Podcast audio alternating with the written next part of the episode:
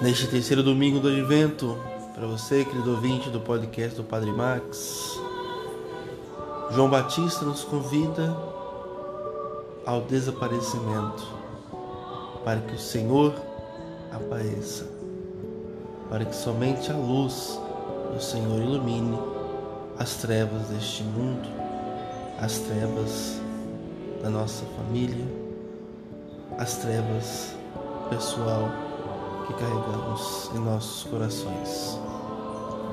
Saibamos aguardar a vinda do Senhor nesse terceiro domingo do Advento, onde a terceira vela se acende em meditação e oração.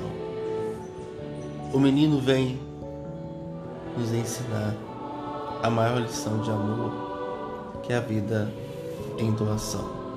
Um forte abraço aqui do Padre Max e que Deus abençoe.